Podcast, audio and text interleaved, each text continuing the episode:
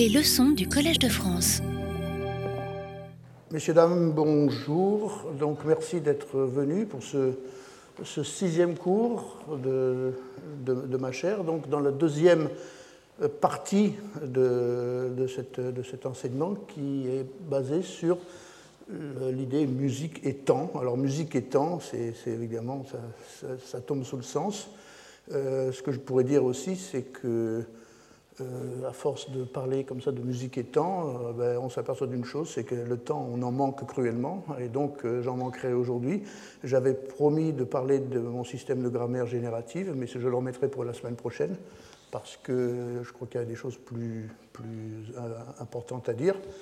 Donc c'est sur cette idée de forme temporelle aujourd'hui que je vais m'exprimer, c'est-à-dire une manière de pouvoir peut-être, je ne dirais pas classifier, parce que j'aime pas trop ce mot-là quand il s'agit des œuvres, mais disons d'identifier euh, certaines musiques par rapport à des euh, comportements formels.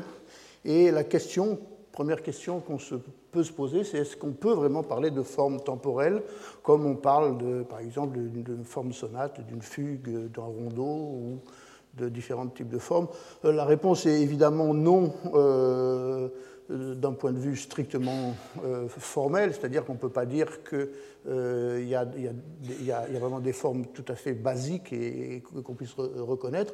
Néanmoins, alors ça c'est mon opinion personnelle, pour moi, il est évident qu'il y a des, classes d'œuvres, enfin des, des, œuvres musicales, des classes d'œuvres, et on va en voir quelques-unes, qui peuvent s'identifier par rapport à la manière dont la musique s'inscrit dans le temps.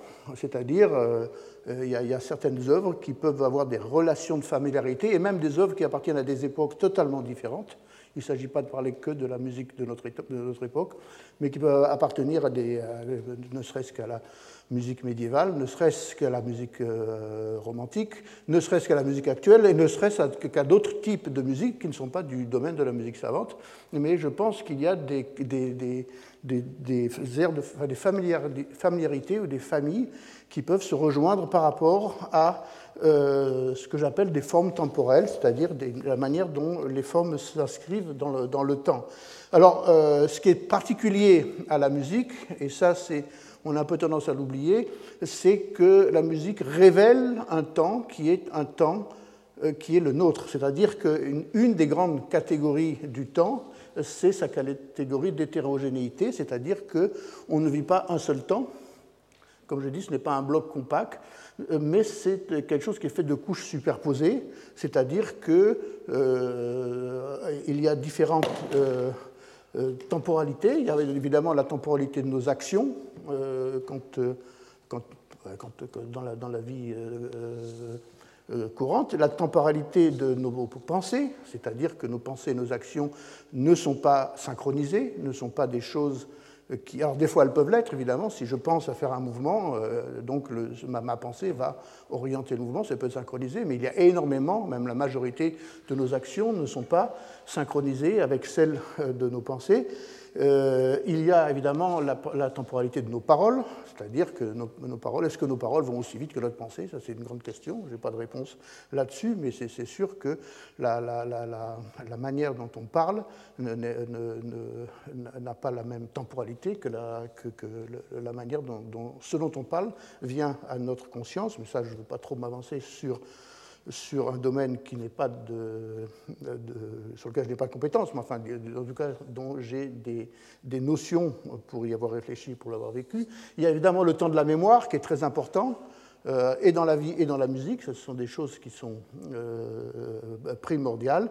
Et l'antithèse, disons, le, le, symétrique par rapport à ça, c'est le temps entrevu du futur, c'est-à-dire notre faculté de prédiction ou d'anticipation qui est un domaine de la musique, alors qui est de l'écoute musicale, qui est absolument primordial, parce que j'en ai parlé déjà la dernière fois, mais la, notion d'anticipation est quelque chose qui est fondamental dans l'écoute de la musique et dans la manière dont on perçoit, dont on apprécie et dont on suit un déroulement musical.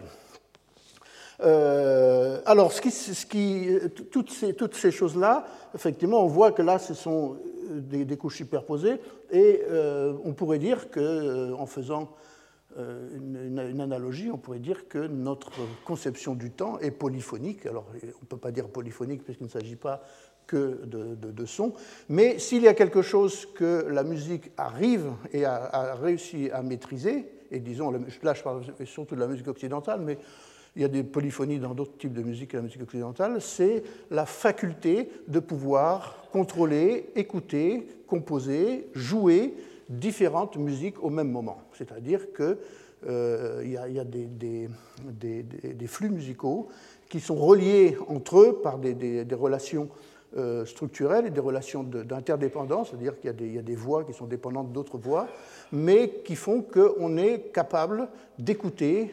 Euh, alors ça n'a pas toujours été le cas parce que, effectivement, je pense que du temps des Grecs, par exemple, on était euh, pas du tout, enfin les Grecs anciens, on n'était pas du tout euh, habitué à, cette, idée de polyphonie, mais euh, disons que la polyphonie est quelque chose qui s'est vraiment, développé, et on a des exercices, c'est-à-dire que les gens qui ont fait des études musicales, on en fait peut-être un peu moins maintenant, enfin disons qu'on continue à, le, faire, et il y a une science qui s'appelle le contrepoint, où on apprend à, superposer des mélodies 2 à 2, 3 à 3, 4 à 4, jusqu'à 5, donc, euh, et à faire en sorte que ces mélodies obéissent à leur propre déroulement horizontal dans le temps, mais obéissent aux autres mélodies, donc qu'il y ait une, cohérence entre, entre, tout ça. Alors une chose qui est importante à savoir dans, cette idée de, toujours de, forme temporelle, euh, euh, c'est que avant la musique tonale, c'est-à-dire, je dirais, avant euh, le, XVIIe siècle, avant, euh, disons que c'est la, période qui pourrait être entre Monteverdi et Rameau, par exemple. Euh, mais en tout cas, avant cette période-là, le temps en musique avait une autonomie, c'est-à-dire que le temps était considéré, ou pouvait être considéré, comme quelque chose qui était traité de manière indépendante et qui n'était pas englobé par un système génératif et totalisateur comme l'est l'harmonie tonale. Dans l'harmonie tonale, les structures temporelles, la plupart du temps, obéissent aux structures harmoniques, c'est-à-dire qu'on a des, éléments comme les résolutions, comme les anticipations, il y a des, phénomènes comme les temps forts, ce qu'on appelle les temps forts, les temps faibles, qui sont reliés entre eux, euh, mais cette chose n'était pas euh, du tout évidente. Il y a une chose sur laquelle je vais parler beaucoup dans ce cours, et d'ailleurs on en reparlera un petit peu après avec mon invité qui est l'écrivain Valère Novarina, je pense, c'est l'idée de réversibilité, c'est-à-dire que dans la musique tonale, les, fonctions euh, harmoniques ou les fonctions mélodiques ne sont pas réversibles. C'est-à-dire qu'il y a des accords qui ont un ordre de déroulement et changer cet ordre-là n'a aucun sens. C'est-à-dire que ça, revient à briser les règles fondamentales du, système sur lequel on est. Euh, Ce n'était pas du tout le cas autrefois. Et voilà, j'ai donné comme un exemple, il y a un fameux motet de Guillaume de Machaut, qui a un titre qui est très suggestif, puisqu'il s'appelle Ma fin et mon commencement et qui est basé sur des règles très strictes, c'est un motet à trois voix, qui est basé sur des règles très strictes qui, qui, font que vous pouvez prendre cette partition du début à la fin et de la fin au début, c'est exactement la même chose. C'est un palindrome parfait. C'est-à-dire qu'il n'y a aucune différence si on prend les voix de gauche à droite ou de droite à gauche.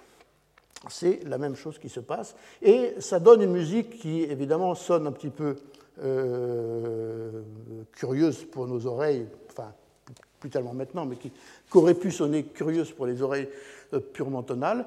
Mais ce qui veut dire, c'est que dans, ce type de musique-là, l'ordre dans lequel les, événements se succèdent euh, n'est pas un ordre préférentiel, mais c'est qu'il peut y avoir plusieurs possibilités d'organiser le temps dans un sens ou dans l'autre.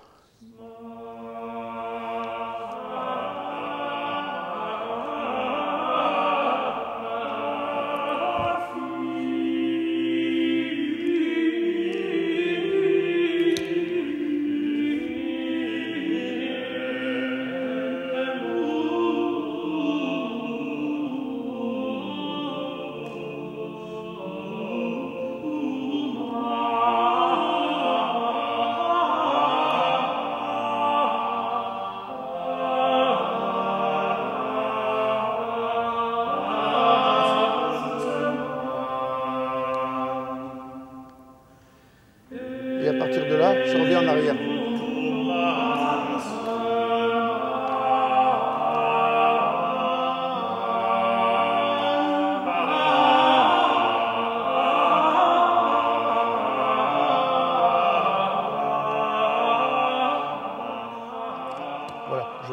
dérouler jusqu'à la fin. Mais donc, euh, la, musique est aussi cohérente dans un sens que dans, l'autre, et il n'y a pas de, différence, disons, de qualité ni de cohérence dans, dans, ces cas-là.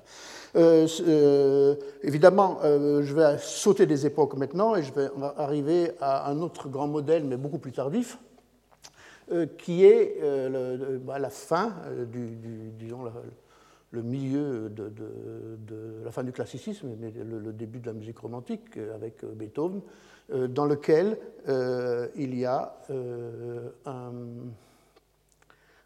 un, quatuor à cordes, par exemple, mais enfin, il y a, plusieurs pièces qui sont des musiques dans lesquelles Beethoven décide de réintroduire massivement, et même, je dirais, brutalement, des structures musicales indépendantes et euh, un, ce qu'il fait souvent, c'est de, syncoper ces, structures-là. Je m'aperçois, attendez, que je n'ai pas l'exemple sonore ici, mais je vais le retrouver certainement euh, dans une autre, euh, parce que ça vaut la peine de le... Ça vaut la peine de l'écouter, je ne sais pas pourquoi. Voilà, c'est. Euh, attendez si je le vois. Non. Je ne l'ai pas. Bon, bah écoutez, il faudra me croire sur parole. Euh, parce que je ne le vois. Comment? Oui, il y a des bétons, mais ce pas le même. Ce ne sont pas les mêmes. Euh, c'est l'opus 106, mais je ne le vois pas. Ah ben. Non, ce n'est pas l'opus 106, excusez-moi. Non, non, il n'est pas là. C'est un autre. Bon. Désolé. Euh...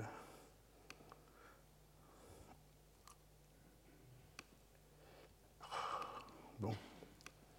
Là, on commence à s'emmêler les pédales.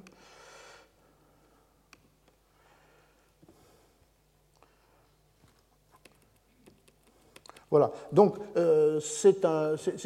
Ah ben il est revenu. Il est revenu par magie, et ben voilà, on va l'écouter. Et vous allez entendre que ça donne quelque chose de très curieux, c'est-à-dire qu'à un certain moment, on ne sait pas où sont les temps forts ou les temps faibles. C'est une musique qu'il aurait pu écrire de manière totalement différente, c'est-à-dire qu'il aurait pu synchroniser toutes les notes de la mélodie sur le début de chaque mesure, mais il les a shiftées, comme on dit en langage informatique, c'est-à-dire qu'il les a décalées sur la droite, euh, et les a décalées un temps, et toute la mélodie est massivement décalée d'un temps. Música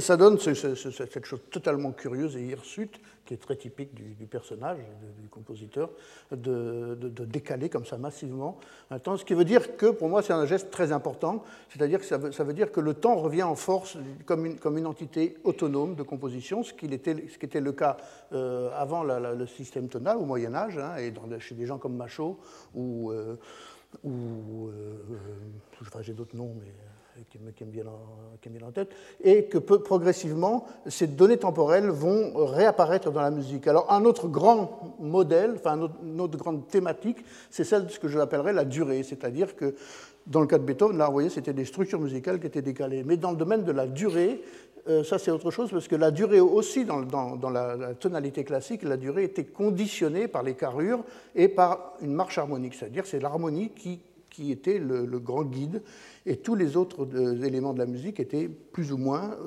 soumis à, cette force centrifuge de l'harmonie. Et euh, dans, le domaine de la durée, c'est qu'on voit à la fin du romantisme, surtout chez deux compositeurs comme Wagner et Mahler, des moments où la durée va s'allonger, mais de manière totalement autonome, sans que rien ne, l'indique. Alors je vous ai choisi deux exemples. Le premier, c'est un exemple qui est assez célèbre, qui est dans, le troisième acte de Parsifal, où vous avez la musique qui est une musique très très lente, qui va se stabiliser sur un do dièse. Et on se dit à un moment, tiens, ce do dièse, bon, c'est une note qui va déboucher sur une autre, une autre séquence, on l'entend comme une, une, transition, et non, ce do dièse reste. Le reste de la musique change, c'est-à-dire qu'on a des harmonies qui sont tout à fait bizarres, enfin tout à fait étranges, qui contiennent ce do dièse, mais qui sont dans une autre tonalité, et on se dit ce do dièse doit se résoudre quelque part. Non, il continue à rester. Et le do dièse est, un temps qui est complètement étalé, et qui dure, qui dure, qui dure, et qui après commence à bouger pour aller vers autre chose. Mais donc il y, a, vraiment, alors en, informatique musicale, on appelle ça du time stretching. C'est une technique qu'on utilise très souvent, c'est-à-dire qu'on prend un, son ou un enregistrement et on l'étire, on l'étire, on l'étire pour voir sa structure interne. Euh, évidemment, Wagner ne pouvait pas faire de time stretching au sens où l'entend, mais vraiment, ce, passage-là m'a toujours frappé. Vous allez voir cette note qui, se fige et qui échappe au temps. On, ne sait plus du tout dans quelle temporalité on est. On n'est pas loin de, conception orientale du temps, d'ailleurs, parce qu'on sait d'ailleurs que Wagner avait projeté d'écrire un drame bouddhiste après Parsifal, donc il était probablement attiré par ces choses-là. Et cette durée de la, durée, cette, idée de la durée en soi, euh, comme une entité autonome, euh, à mon avis, fait euh, vraiment sa grande apparition dans des passages comme celui-là.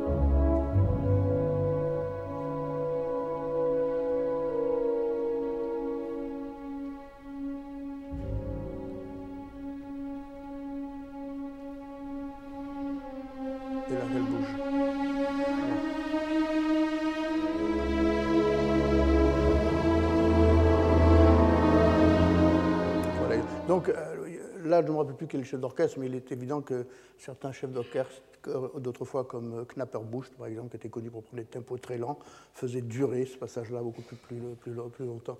Mais donc il y a cette perte de temps, cette perte de temps qui fait qu'on s'immobilise sur, sur, sur, cette note-là, et le temps devient quelque chose qui est autonome et qui devient le, qui devient le thème même de la musique. Cette musique ne parle que de ça. Alors, un autre euh, exemple que, j'ai trouvé, euh, qui est un peu dans la même, euh, lignée, c'est dans Gustav Mahler, la 9e symphonie, donc qui est vraiment un, continuateur de Wagner.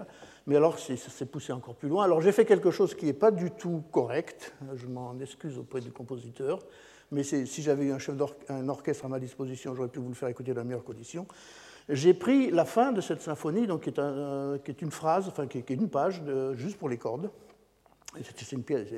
C'est un adagio à la fin où il y a tout l'orchestre, mais de ce coup l'orchestre s'arrête et il n'y a que les cordes qui restent.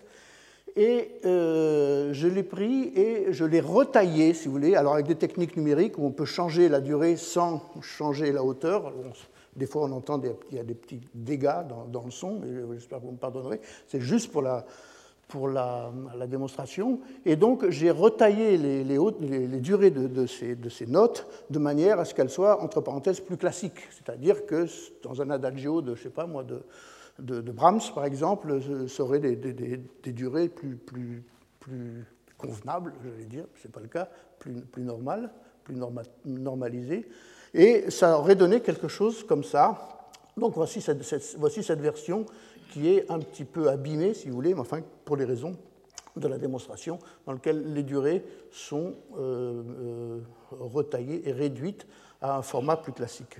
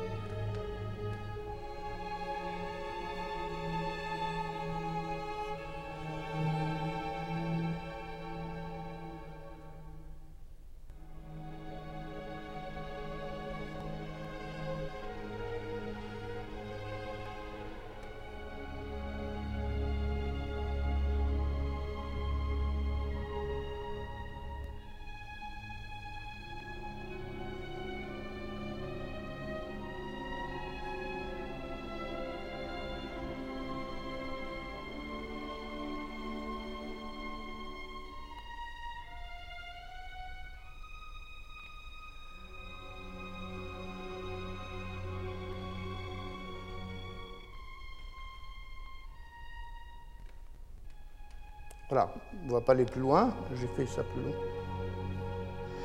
Et alors maintenant, je vais vous la faire écouter telle que c'est, c'est-à-dire telle que Malheur l'a écrite, donc avec toutes ces... Euh, ces...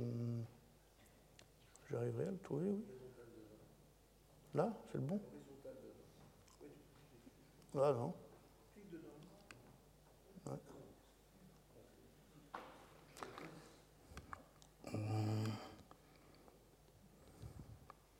Oui, c'est bon. Oh là là, c'est. Tu. Oui, je veux bien. Eh ouais, c'est compliqué ça. Ah, puis c'est merdique sur le petit Ah, c'est bon.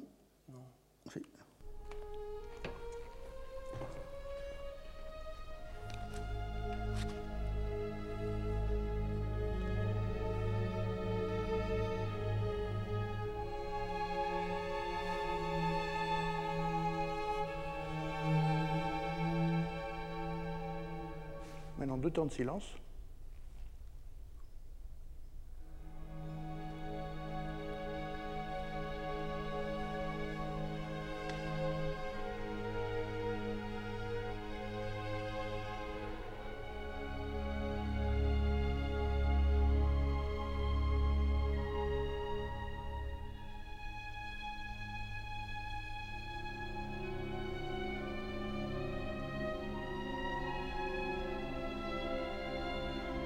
Maintenant deux fois plus lent.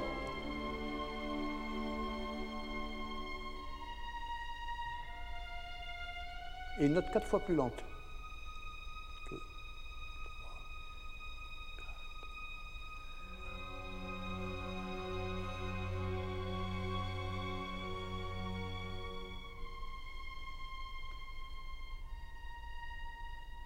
Encore deux temps de silence.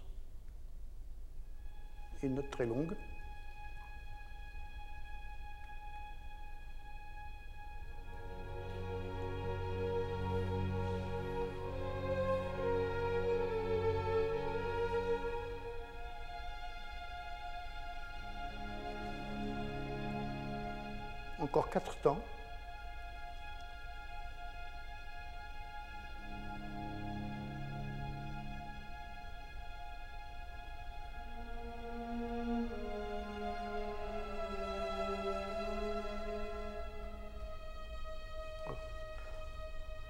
Je suis obligé d'arrêter parce que sinon j'aurais plus le temps de parler. Voilà, c'est ça. Et, donc, euh, vous avez vu que toute cette dimension temporelle est quelque chose qui, est vraiment en plus, c'est-à-dire que je n'ai pas vu les esquisses de cette symphonie, mais je peux très bien imaginer que je sais que, que, que, nous mais je peux très bien imaginer que, la- Malheur est parti de quelque chose de beaucoup plus régulier et qu'ensuite il a vraiment euh, étendu ces choses-là. Alors, dans le domaine des formes temporelles, il y a une chose qui me paraît très importante, c'est l'idée de ce que je pourrais, appeler des temporalités suspendues, c'est-à-dire que euh, quand on a euh, des objets musicaux qui semblent flotter, c'est-à-dire qui, ne- sont pas tentés par une résolution et, par ce que j'appellerais un phénomène d'attraction. Alors je ne sais pas si j'aurai le temps d'en parler, d'ailleurs les idées ne sont pas très claires pour moi, mais euh, il y a une chose qui me paraît fondamentale en musique, c'est ce sentiment d'attraction. Alors la musique tonale fait ça très bien, c'est-à-dire qu'on sait très bien que y a des, notes qui sont attirées vers d'autres, mais je pense que toute musique euh, euh, est composée de phénomènes d'attraction, c'est-à-dire que c'est quelque chose qui nourrit notre euh, faculté d'anticipation. C'est-à-dire qu'on entend très bien que certains objets musicaux vont aboutir sur d'autres objets musicaux et qui sont tout à fait prédi- prédictibles. C'est-à-dire qu'on on- on devine un petit peu dans la perception temporelle où ces objets vont aller.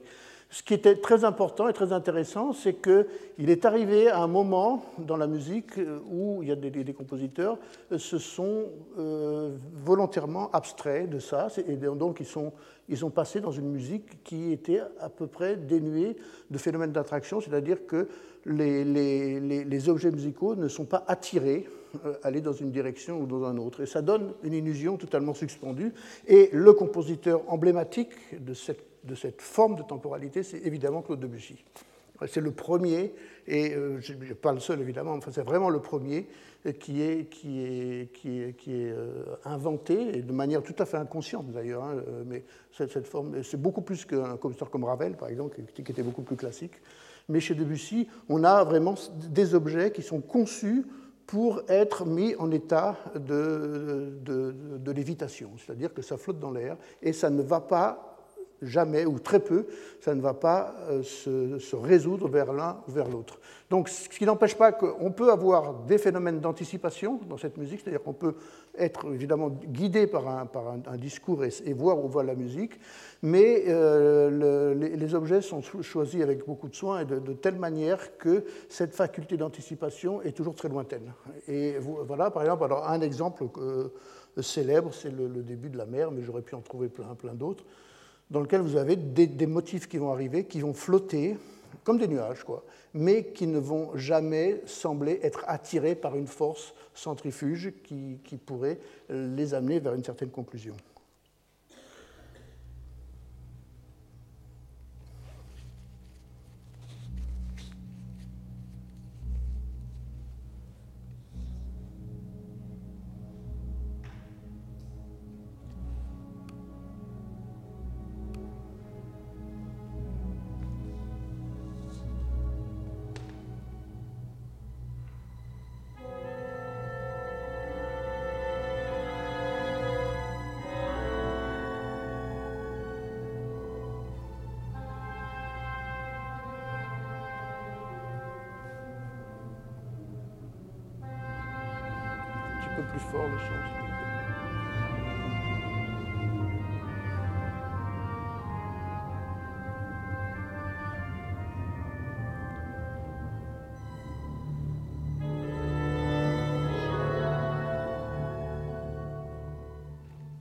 Voilà, donc on a cette, euh, euh, suspension des, événements musicaux très caractéristiques. Et un autre compositeur qui, qui, dans un style totalement différent, mais qui a aussi œuvré dans cette tonalité, dans cette euh, idée de suspension temporelle, c'est Anton Webern, dans, dans cet Orchesterstück opus 6, dans lequel vous allez voir, ce sont. Alors, il a fait ça aussi au niveau des timbres. On a des instruments qui flottent, qui se répondent dans l'espace, parce que c'est une seule mélodie, mais qui est divisée en différents instruments, ce qui s'appelle une mélodie de timbre.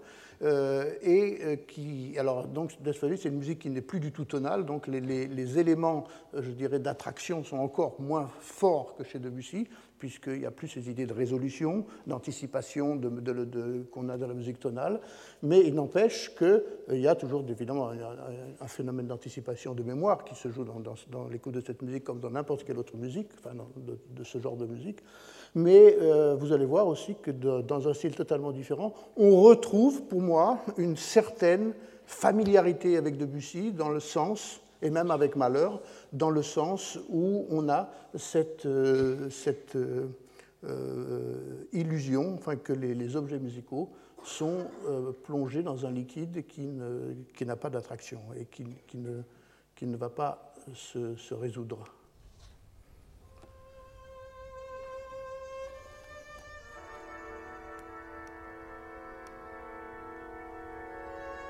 Un peu plus fort, s'il vous plaît.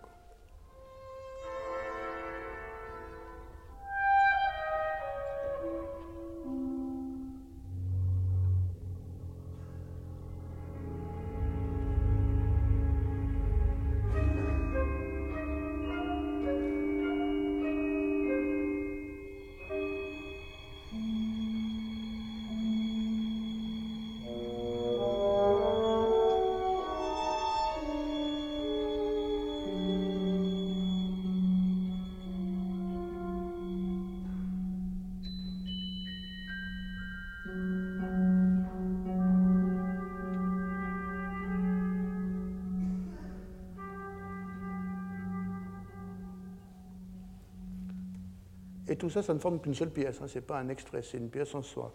Il euh, faut se rendre compte que cette musique a été écrite, ça fait près de 115 ans.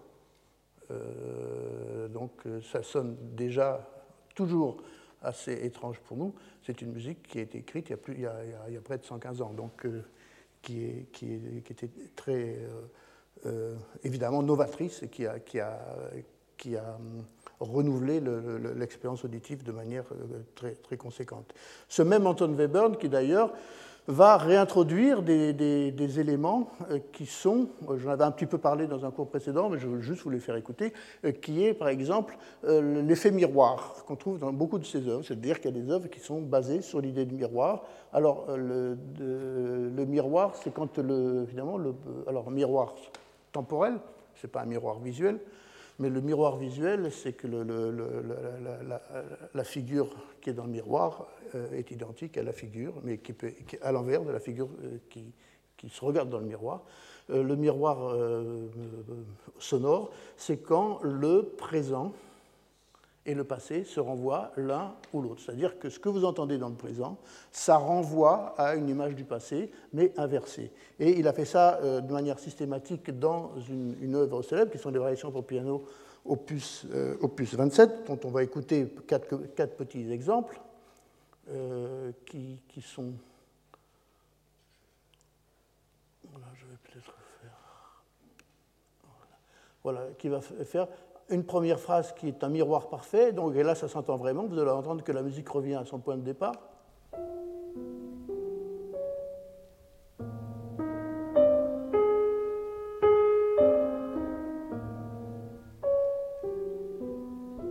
Voilà.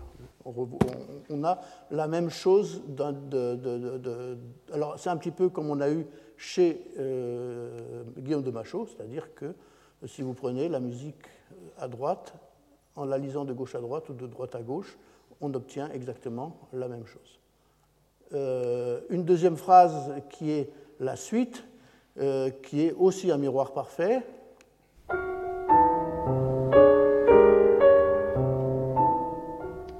Et une troisième phase qui est un miroir, mais qui est un miroir déformé, c'est-à-dire que ce sont exactement les mêmes sons qu'on trouve au début et à la fin, mais euh, par contre, les sons sont dans l'aigu et vers la fin et dans le grave. Et là, on va avoir ce même type de phrase, mais qui va se dérouler du grave, de l'aigu au grave. Donc c'est un miroir qui est assez déformé.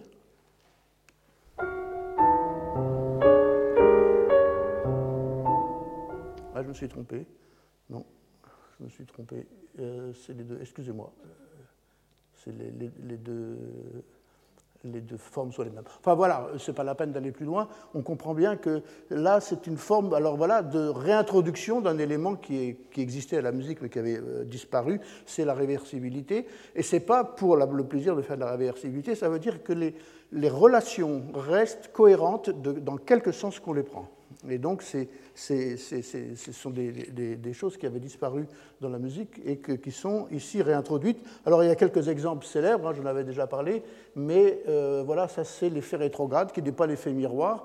Et ça, c'est dans une sonate de Beethoven, très connue, la Hammer Clavier, dans, euh, laquelle Beethoven euh, a fait une chose alors comme très souvent chez lui, très radicale, c'était qu'il a pris le thème carrément à l'envers. C'est-à-dire qu'il a pris les notes du début et les notes de la fin. Et il se trouve que quand on a des, musiques assez euh, peu articulées, comme celles qu'on vient d'entendre, qui sont juste des notes assez régulières, euh, on reconnaît bien le début de la fin. Ici, vous allez entendre que quand on prend la mélodie du début et quand on la prend ensuite dans le sens inverse, ça donne naissance à une autre mélodie qui, euh, qui est très très différente de la précédente. Voilà ce que ça donne. Donc ça, c'est la mélodie, le thème principal de cette fugue qui est à l'endroit.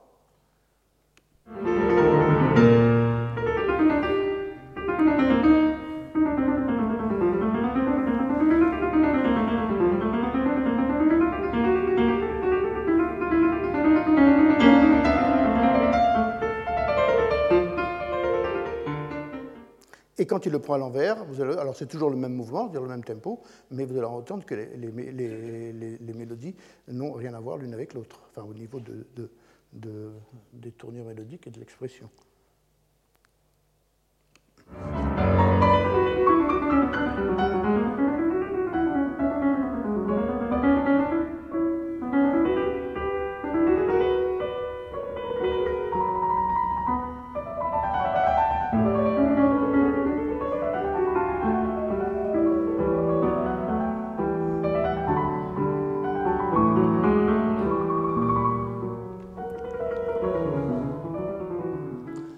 Alors, je vais vous faire maintenant écouter d'autres euh, types de, formes qui sont basées sur vraiment des éléments temporels. Et c'est des choses que j'ai expérimentées moi-même dans une, quatuor à cordes qui s'appelle Tensio et qui fait intervenir donc la lutherie électronique euh, mais d'une manière tout à fait particulière, c'est ce que j'appelle des filtrages temporels. C'est-à-dire que dans cette pièce, vous avez un quatuor à cordes qui va jouer euh, sa partie, donc. Et euh, j'ai noté, par exemple, en bleu, certaines parties, et ce qui est en noir, c'est d'autres types de motifs. Grosso modo, il y a deux types de motifs, qui ne sont pas des motifs, enfin, il y a deux, types d'éléments. Un élément qui est basé sur des valeurs assez longues. tout ce qui est en bleu, ce sont des valeurs assez longues. C'est des notes qui sont répétées, mais qui font entre, euh, une demi-seconde et, deux secondes ou trois secondes. Donc, ce sont des valeurs euh, longues. Et tout ce qui est en noir, ce sont des valeurs qui sont extrêmement rapides. Voilà, donc on a ces deux, ces deux éléments qui s'interpénètrent les, uns les autres. Ce qui se passe, c'est que j'ai euh, développé pour cette, pour cette, cette section hein, dans, dans, Tensio une méthode de génération automatique de l'harmonisation, ou même d'inharmonisation. Je ne vais pas m'en expliquer plus. Ce que je voulais dire par là, c'est que la, la, musique électronique qui va naître va prendre sa source dans les notes mêmes que joue l'instrumentiste. C'est-à-dire que si on joue un si bémol avec un sol, ça va donner tel accord. Si on joue un si bémol avec un fa, ça va donner tel accord. C'est-à-dire que au moment où les, musiciens vont jouer des notes les unes après les autres, ça va générer, ça va engendrer, ça va composer la musique en temps réel. Je m'expliquerai beaucoup plus là-dessus lors du dernier cours, euh, qui sera le 16, avec euh, la, pièce pour violon électronique et la pièce pour, pour deux pianos électroniques, puisque je parlerai de ces techniques-là. Mais juste pour vous dire qu'ici, toute la musique électronique qu'on va entendre derrière est une musique qui n'existerait pas s'il n'y avait pas les musiciens qui jouaient. elle n'est pas préexistante aux musiciens. Et ce qui se passe, c'est que je fais un filtrage temporel, c'est-à-dire que je demande à, l'ordinateur de mesurer chaque note qui est jouée par les instrumentistes. C'est-à-dire qu'à chaque fois qu'il y a une note que, l'instrumentiste joue, il y a une horloge qui se déclenche. Et si cette note est réattaquée ou si une nouvelle note arrive, on stoppe l'horloge et on en redémarre une autre. Et comme ça, on a la durée en millisecondes de chacune des notes. Voilà. Donc le, système, euh, avant de composer la musique, il sait exactement quelle est la durée de, chacune des notes. Et je lui demande donc de faire un filtrage, c'est-à-dire de s'occuper que des notes longues. C'est-à-dire que la musique de synthèse qui va obéir à cette, structure-là va suivre tout ce qui est en bleu, c'est-à-dire toutes les notes longues, et elle va se construire comme ça. Et par exemple, toutes les notes qui sont en noir, ces notes très rapides, l'ordinateur ne va euh, simplement, entre tous les guillemets que vous voulez, ne pas les entendre. L'ordinateur n'entend rien, mais euh, quand même, il reconnaît, l'analyse, et donc euh, il va ignorer tout ce qui est du domaine de la rapidité, ce qui fait que les notes longues étant de caractère plus stable, on va créer une musique autour du quatuor à cordes qui va être très stable et assez harmonique. Ça va faire une enveloppe harmonique qui va ignorer tout simplement tous les mouvements rapides.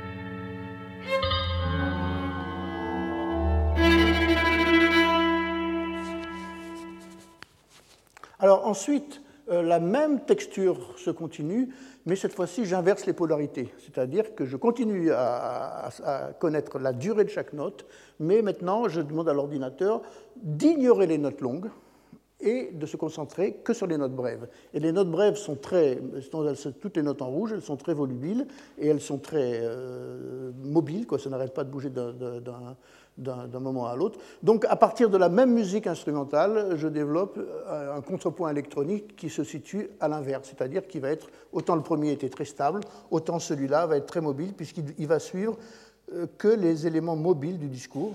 Et c'est une manière justement de rentrer dans la temporalité non pas de l'écriture ici, mais de l'interprétation, parce que ce n'est pas ce que j'ai écrit qui va être analysé, c'est la manière dont c'est joué par les interprètes. Et donc c'est ça qui va donner naissance à toute la musique qui cette fois-ci sera beaucoup moins stable.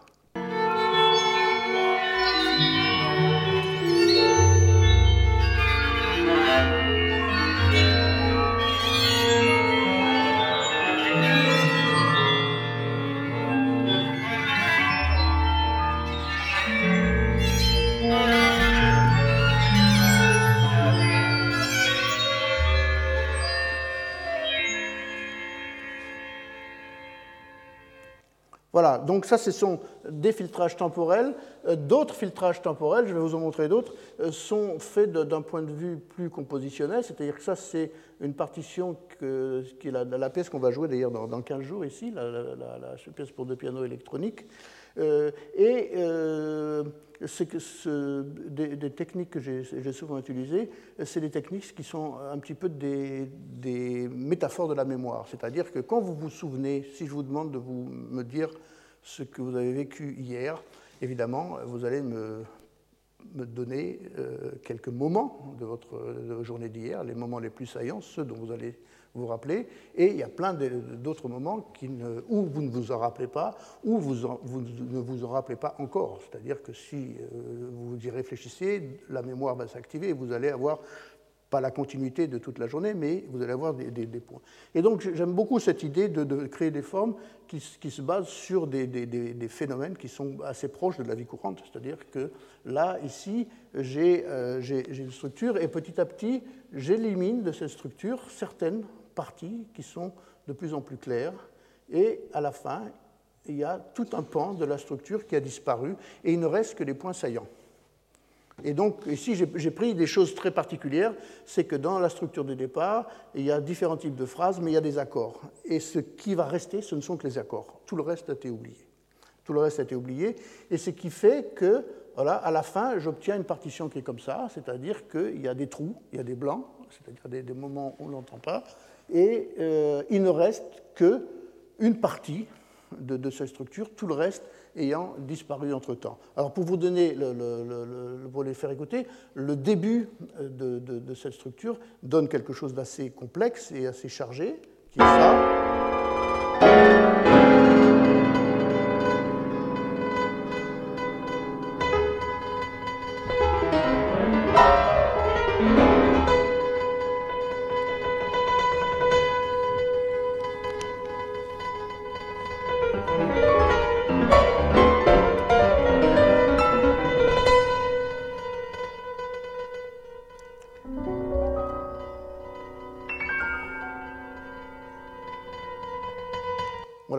Quand euh, cette section est revisitée plus tard, eh bien, on a oublié toutes, les figures euh, assez actives qu'il y, avait autour, et il n'est subsisté que certains moments, les moments les plus saillants. Enfin, euh, voilà, c'est un autre type de filtrage qui est basé sur l'idée de mémoire, c'est-à-dire qu'on ne se rappelle que d'une partie de la structure et qui donne naissance à une autre musique qui ressemble à celle-ci.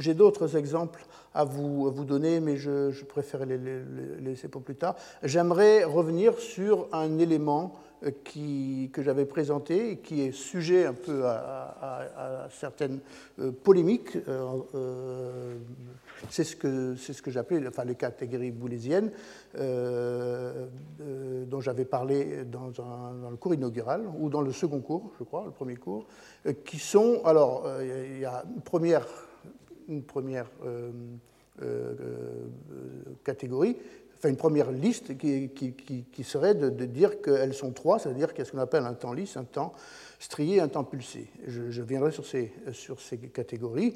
Euh, l'autre idée, c'est que finalement, elles sont peut-être que deux, et ça je suis d'accord avec cette critique, c'est-à-dire qu'un temps strié et un temps pulsé sont de même nature. Par contre, un temps lisse et un temps strié ne le sont pas, et un temps lisse et un temps pulsé ne sont que deux. Alors quelles sont ces catégories? Alors ça, c'est Boulez qui avait défini ça dans les années 60, 63. Euh, ce sont ce qu'on appelle un temps lisse, c'est un temps dans lequel il n'y a pas de comptage, c'est-à-dire qu'on ne compte pas, on n'est pas marqué par des bornes, mais finalement c'est un temps qui est, euh, qui est tout à fait libre. Alors, des exemples célèbres dont j'avais parlé, mais je, les, recite euh, vraiment rapidement. il y a les préludes non mesurés de Louis Couperin, euh, donc dans lequel le compositeur Louis Couperin n'écrivait même aucune valeur de direction de notes, c'était totalement libre, c'est-à-dire c'est une musique qui n'est inscrite dans aucune borne temporelle.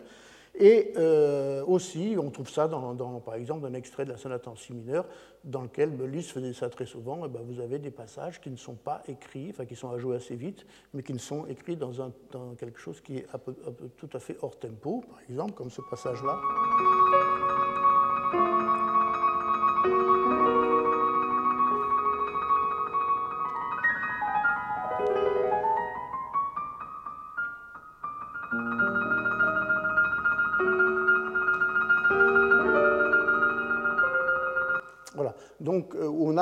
Quelque chose qui est aussi complètement suspendu, qui n'est pas dans le tempo. Alors il y, a une première critique qui a été faite sur ces catégories boulésiennes, qui a été faite à Boulez, et qu'on continue de faire à Boulez, c'est qu'on euh, disait que dans ces, ce qu'il appelait le temps liste, c'est vraiment des, choses comme ce qu'on vient d'entendre, des, sons qui, qui, occupent le temps, mais qui ne sont pas inscrits dans un temps, qui n'ont pas de temporalité. Et l'œuvre la plus, une des œuvres les plus connues, c'est son œuvre qu'il écrit dans les années 80, qui s'appelle Répond, euh, dans lequel vous avez des instruments résonnants euh, qui euh, sont distribués dans l'espace sans temporalité précise, puisque c'est le chef lui-même qui décide du moment où ces, ces éléments vont sonner.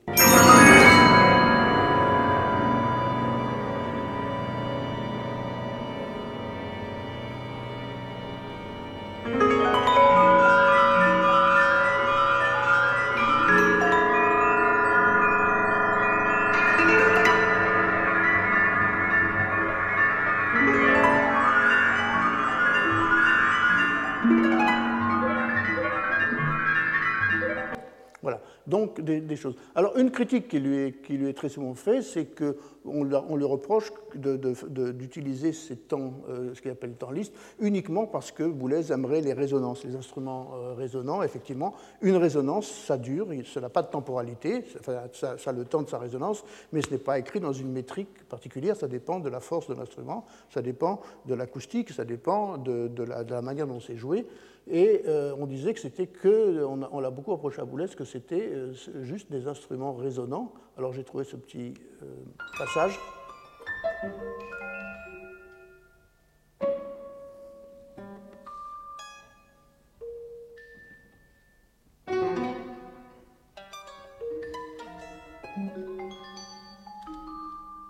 Voilà, ce sont des, ce sont des, ce sont des moments qui sont lancés, c'est lui qui a donné des gestes, et, qui, sont. Euh, c'est lui-même qui, imprime un tempo, euh, mais ce n'est pas écrit dans une métrique particulière, donc c'est un temps qui est totalement lisse, qui est pratiquement intuitif aussi.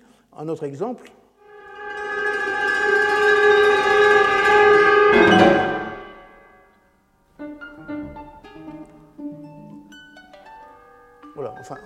En termes de résonance, on peut faire mieux.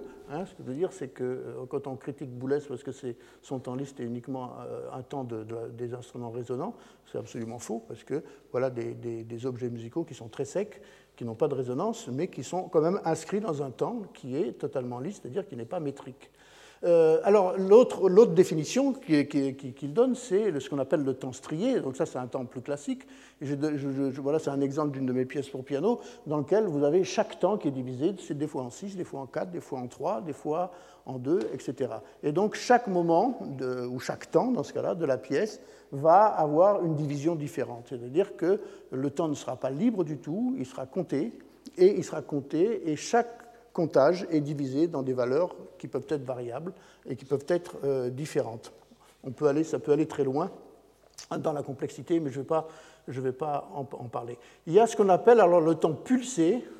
Le temps pulsé, eh bien, c'est finalement, alors c'est ça, il est à peu près identique au, précédent, c'est un temps qui n'est pas libre, mais qui est strié, c'est-à-dire qui a, qui a des, des, bornes, mais qui est strié de manière périodique et régulière. Donc effectivement, un temps pulsé, c'est un, temps qui est strié, mais de manière régulière. Il n'y a pas de différence fondamentale euh, avec, euh, avec ces, deux catégories.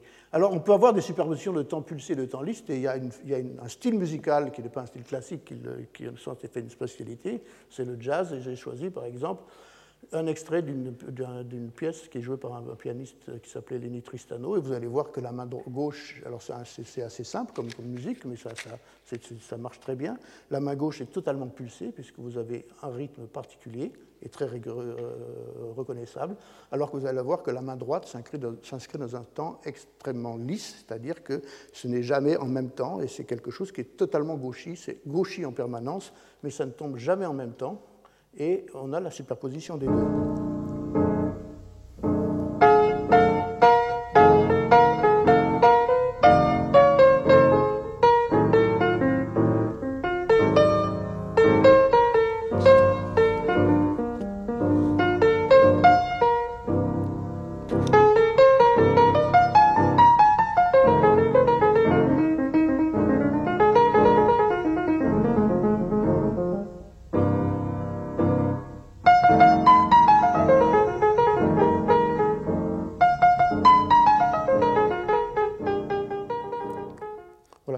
Enlevait la main gauche, c'est sûr que ce serait pratiquement impossible de savoir où se trouvent les temps. Et donc, on, a, deux temporalités qui sont ici totalement euh, différentes entre vraiment le, le pulsé et le lisse. Donc, ce sont ces catégories. Alors, voici ce que Boulez disait euh, ce- dans ce domaine-là.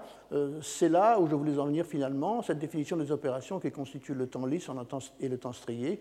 Dans le temps lisse, on occupe le temps sans le compter. Dans le temps strié, on occupe le temps, on compte le temps pour l'occuper. C'est-à-dire que dans un côté, il y a un comptage, et dans l'autre côté, on occupe le temps, mais on ne le compte pas. Donc, c'est deux attitudes intermédiaires. Alors, il y a un, un jeune musicologue euh, très brillant, euh, avec lequel je suis en contact, s'appelle Thomas Lacotte, euh, qui m'a fait une, critique sur, sur cette, cette di- division. Et voilà ce qu'il dit, c'est qu'il dit que voilà, il, propose une opposition à cette, à cette, cette, cette, conception de- de- des temps chez Boulez, euh, parce que lui, il oppose l'idée de, notre compositeur, euh, Gérard Griset, qui euh, a deux bandes de perception qui sont reliées par un continuum. D'un côté, il y a un sentiment de périodicité, et de l'autre côté, il y a un sentiment de perte de périodicité. C'est-à-dire que euh, euh, d'un côté, on a le sentiment d'une vitesse du temps, d'un déroulement du temps, et de l'autre côté, on a un sentiment qui est totalement libre, dans lequel on n'a aucune notion, aucune euh, conscience de, quelque temps que ce soit. Et donc, le, texte en question, dans lequel Griset met en question justement les catégories de, de, de Boulez, c'est celui-ci. Euh, il dit les notions de temps lisse et de temps pulsé ou strié décrites par Boulez est une invention de chef d'orchestre dénuée de sens sur le plan euh, strictement phénoménologique. Et donc, euh, il dit on perçoit, qui perçoit la différence entre un, temps découpé périodiquement par un mètre, par une métrique, et un temps flottant sans pulsation, si les rythmes qui s'y greffent sont précisément là pour détruire tout sentiment de périodicité. Alors à quoi Griset faisait allusion À une chose très particulière, à une certaine musique qui s'écrivait à l'époque. Et voilà par exemple un extrait d'une œuvre de Stockhausen, qui est un chef-d'œuvre, euh, qui s'appelle Gruppen, qui est une œuvre pour trois orchestres. Et vous voyez que là, je vous montre la partition, parce qu'il y a écrit Accelerando. Et euh, si je vous fais écouter la musique, ça donne ça.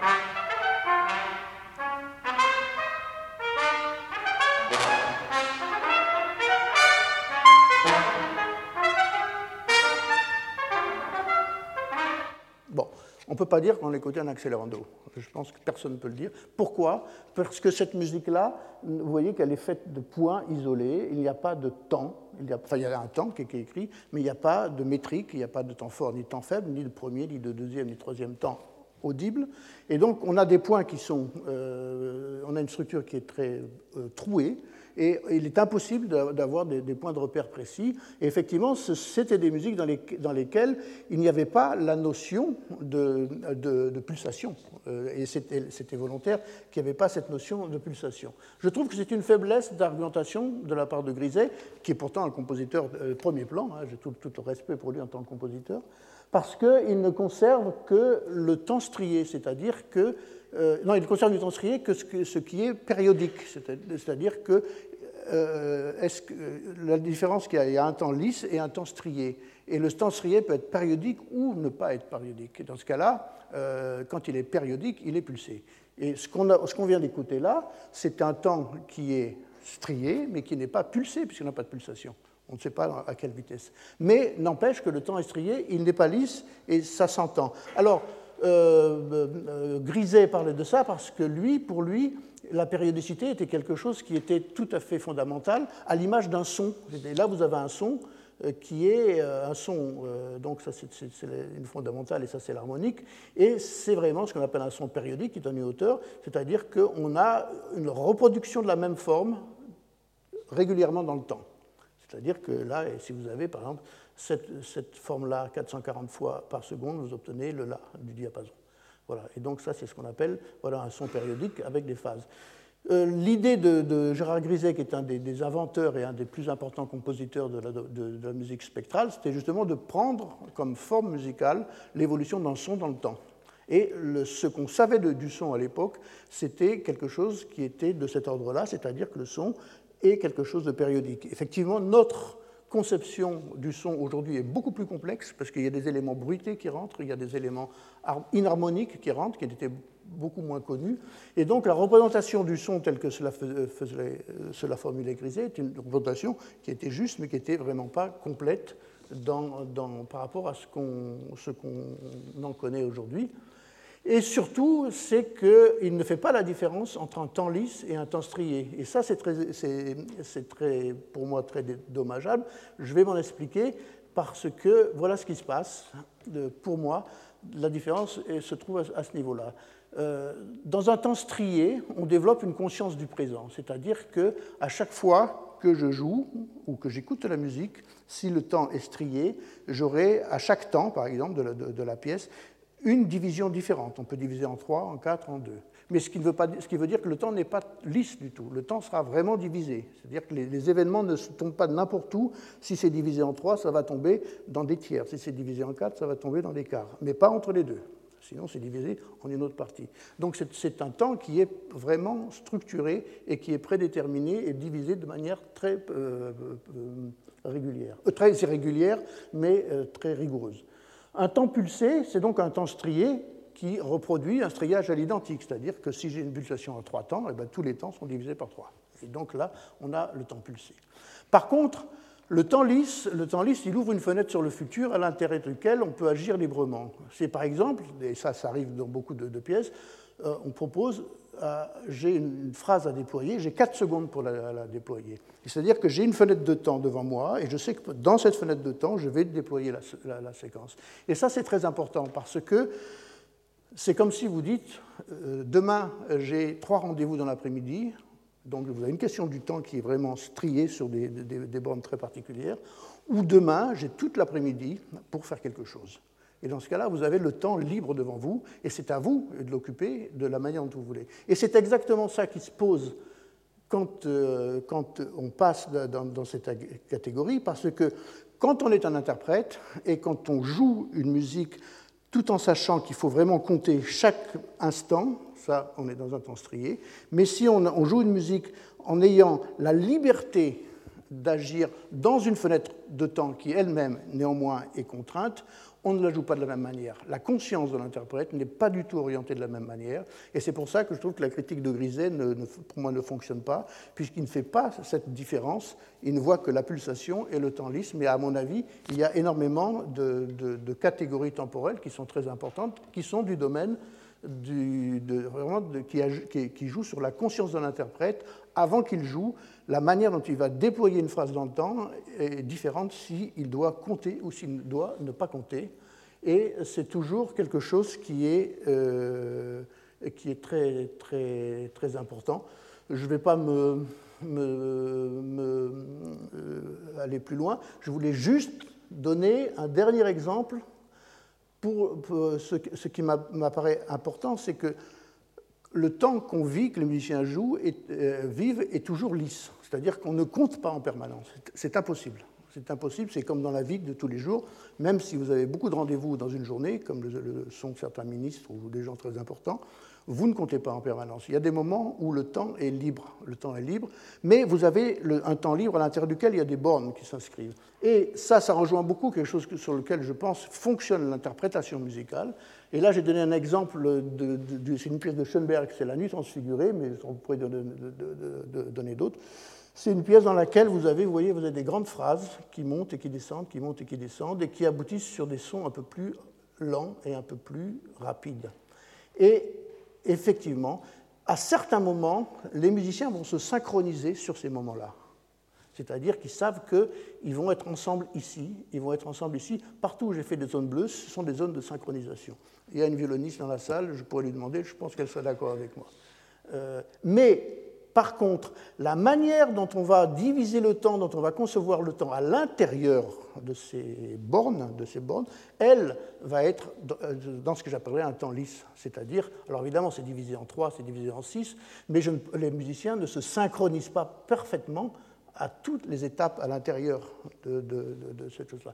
Donc ce que je pense, c'est que ces, catégories lisses, pulsées, estriées pourraient être, être, je dirais presque dépassées maintenant, parce que finalement, le seul temps qui est, le, vraiment, qui est un temps organique, c'est un temps qui est lisse, mais qui est vraiment introduit et qui est balisé par euh, différents striages temporels qui interviennent à certains moments.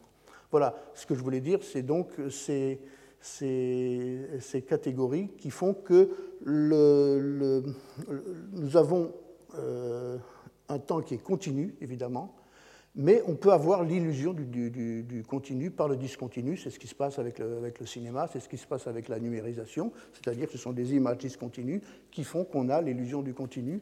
Mais le temps qui est vécu par les musiciens quand ils jouent, euh, de, la musique est un temps qui est euh, euh, foncièrement continu, mais qui peut être balisé à certains moments par des zones de synchronisation plus ou moins régulières et plus ou moins rapides. Voilà, j'ai terminé pour, pour ce, cours.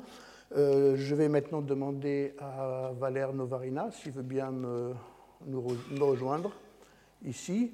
Et donc, on va continuer ce séminaire avec une confrontation euh, donc sur euh, euh, certains éléments temporels qui peuvent regrouper à certains moments la musique et l'écriture narrative ou l'écriture littéraire. Je vous remercie. Retrouvez tous les contenus du Collège de France sur www.colège-2-france.fr.